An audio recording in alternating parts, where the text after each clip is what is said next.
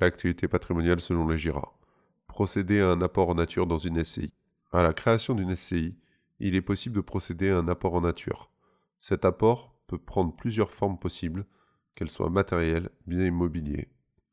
Quel est l'intérêt de ce type d'apport? Et quelles en sont les conséquences?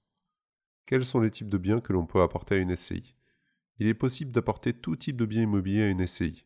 Cela peut porter sur un terrain, un appartement, une maison ou un immeuble. Dans ce cas, l'apport se fera en pleine propriété. Il est aussi possible de procéder à un apport de droit démembré, nue propriété ou usufruit. Attention tout de même si l'apport porte sur l'usufruit du bien et que l'apport constitue la source du démembrement. Dans ce cadre, l'apport tombe sous le joug d'un dispositif anti-abus datant de la loi de finances rectificative 2012 sur la cession temporaire d'usufruit.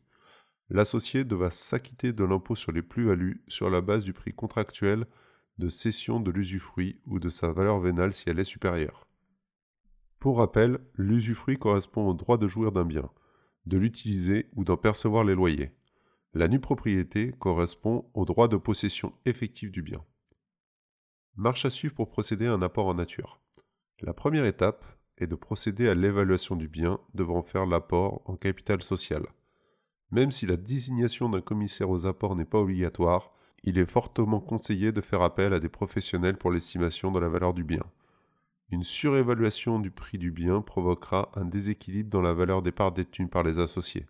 L'apport d'un bien à une société est équivalent en termes juridiques à une cession à titre onéreuse, soit une vente.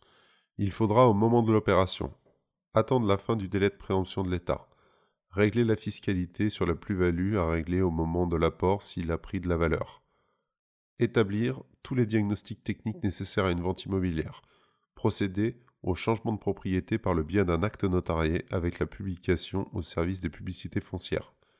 Payer les droits d'enregistrement dans le cas d'une SCI soumise à l'IS. Contrepartie de l'apport en nature dans une SCI. En échange de l'apport du bien immobilier, l'associé reçoit des parts en pleine propriété de la SCI d'un montant équivalent à la valeur vénale du bien. Si le bien apporté a été financé par le biais d'un crédit immobilier, l'associé peut demander sa prise en charge par la suite à la SCI en échange de l'apport la banque devra accepter la demande de substitution du titulaire du crédit. Le montant des droits perçus par l'associé ayant effectué l'apport se verra déduit du capital restant dû à la dette.